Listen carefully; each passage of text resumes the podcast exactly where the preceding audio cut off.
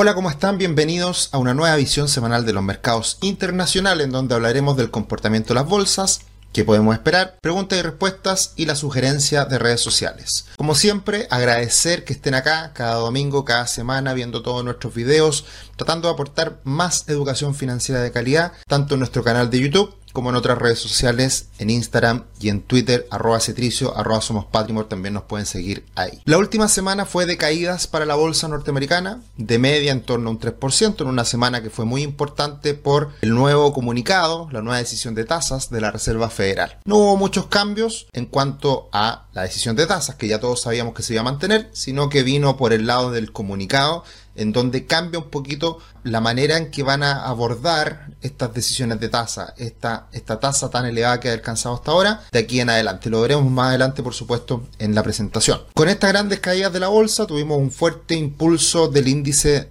VIX, más de un 10%, Bitcoin plano, crudo plano, oro plano y cobre cae cerca de un 2,8%. El tablero, por supuesto, está bastante rojo. En general, vemos que no se salva nadie, solamente vemos en Healthcare algunas acciones que están positivas y otras en, uno que otro lugar también en verde, pero en general vemos grandes caídas como Nvidia, Google más de un 5%, Amazon más de un 8%, Tesla más de un 10%.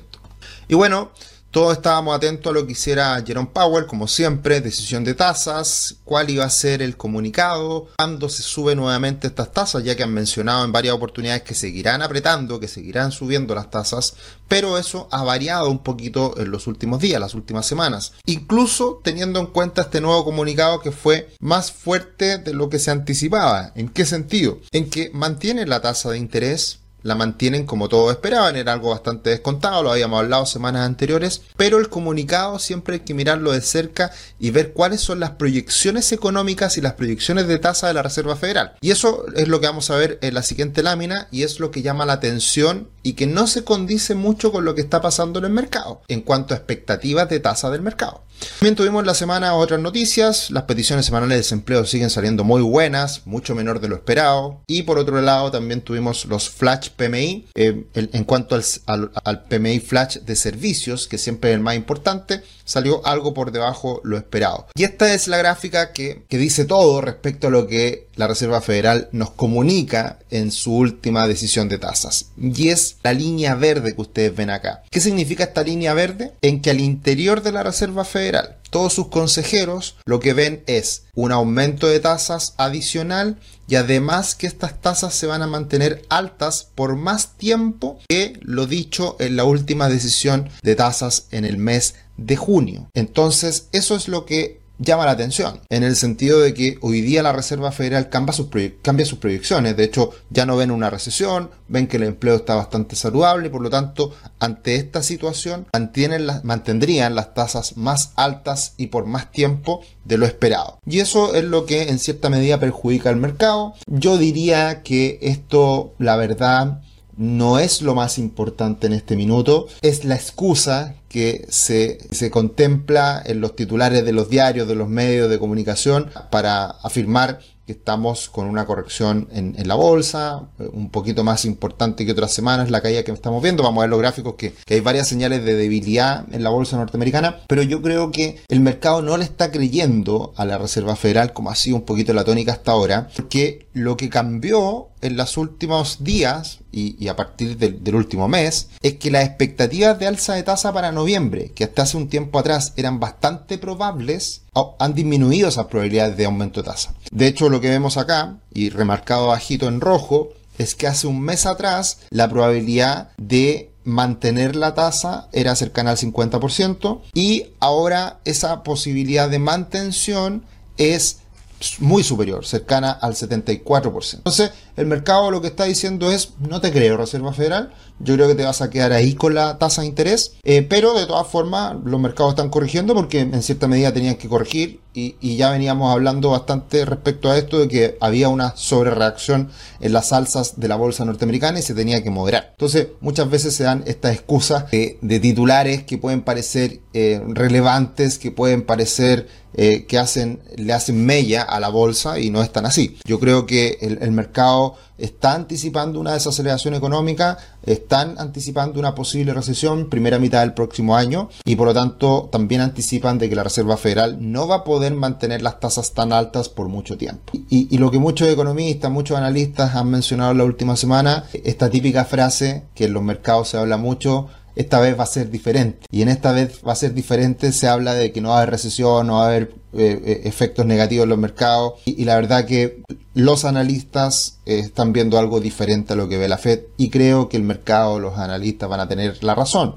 Así que por eso esta gráfica que hemos ido comentando semana a semana la vamos a seguir revisando con mucha detención y hasta ahora la probabilidad de aumento de tasas cada vez se diluye más. Ahora, de todas formas, la tasa de interés del bono de 10 años subió en la última semana y, subió de manera importante. Y esto es porque las tasas siguen altas y, sigue viéndose un efecto también de, cierto riesgo en cuanto a la inflación. Hemos visto un precio del petróleo que ha estado subiendo con bastante fuerza y, viene este fantasma de la inflación que sigue estando presente, pero, pero ahí, ahí, yo diría que hay más, hay, hay, más discusión al respecto. Algunos dicen que esto podría tener consecuencias más de mediano o largo plazo y la inflación podría mantenerse más altas, otros dicen que es súper coyuntural y finalmente van a terminar cayendo más los precios. Eh, ahí, ahí yo creo que hay más discusión y es eso lo que está reflejando hoy en día instrumentos como los bonos del Tesoro de 10 años, que es la gráfica que está acá presente. Pero donde están los riesgos y donde se ve debilidad ya patente es en el Nasdaq que está haciendo una, una mostrando una debilidad importante con soporte clave en los 14.600 puntos. Si llegara a romper los 14.600 puntos podríamos tener una caída mucho más abrupta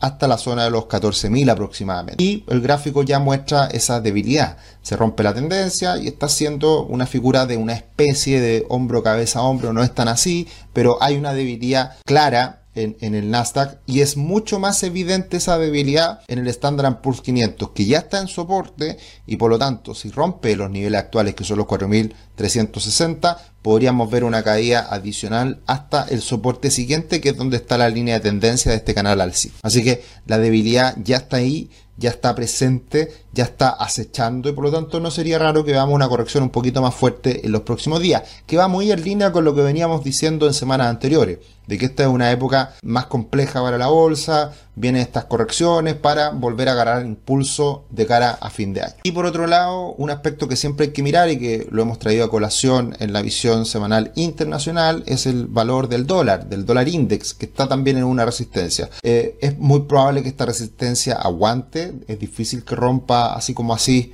eh, este, estos niveles de 105,90. Veremos qué pasa ahí. Hay una directriz que lo soporta y veremos si es que termina rompiendo o si gira a la baja y rompe la directriz que está observándose en este gráfico. Así que también es un nivel importante a revisar. Y lo que está ocurriendo en la economía es lo que todos hablan y es que hay una desaceleración que se va a dar más temprano que tarde, más tarde que temprano, da lo mismo, pero va a haber una desaceleración, va a haber probablemente una recesión en la primera mitad del próximo año y eso lo empieza ya a mostrar los eh, jobs openings que hablamos hace alguna semana atrás, que son básicamente las, las ofertas de trabajo que han ido disminuyendo fuertemente en el último tiempo. Y ahí hay una correlación con el Standard Poor's 500 que es bastante evidente y eso eh, podría eventualmente corregir al Standard Poor's 500. Y por otro, otro lado, las, las bancarrotas, las quiebras han ido en aumento y están en niveles muy altos, muy parecidos a lo que fue la crisis del 2008. Entonces, hay señales de riesgo, por supuesto, eh, y ahí yo creo que, eh, como lo hemos dicho en otras oportunidades, va a haber una recesión. Nosotros siempre hemos sido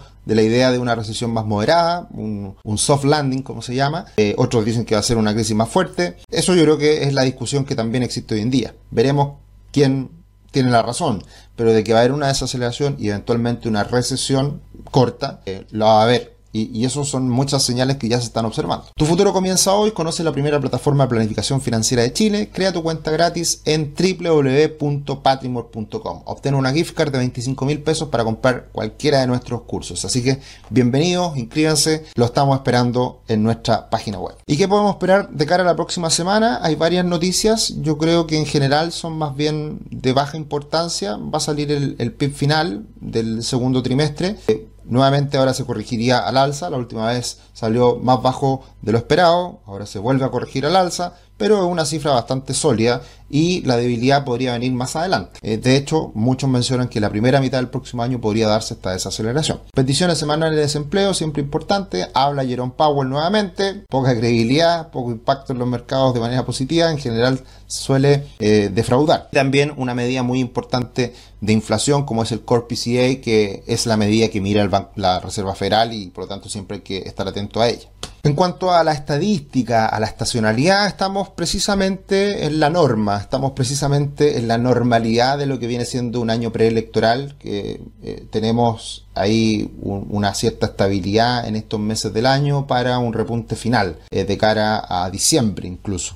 Así que eh, todo dentro de lo esperado, lo hemos venido diciendo hace bastante tiempo, que las estadísticas soportan de buena manera el comportamiento de la bolsa norteamericana y especialmente algo que es muy positivo ha sido este patrón alcista de los meses de octubre, noviembre y diciembre. Si se dan cuenta, en los últimos 20 años ese patrón se ha incrementado en cuanto a meses positivos. 65% de los meses positivos de octubre en los últimos 20 años, 70% de noviembre, 65% de diciembre. Y de, y, de, y de media, en los últimos 20 años el alza podría llegar a ser a un poco más de un 4%. Entonces, la estacionalidad juega a favor de la bolsa norteamericana en esta última parte del año y, por lo tanto, más allá de una corrección que creo se podría dar en el corto plazo, ya pensando en, en octubre hacia adelante podríamos tener buenos meses para la bolsa norteamericana.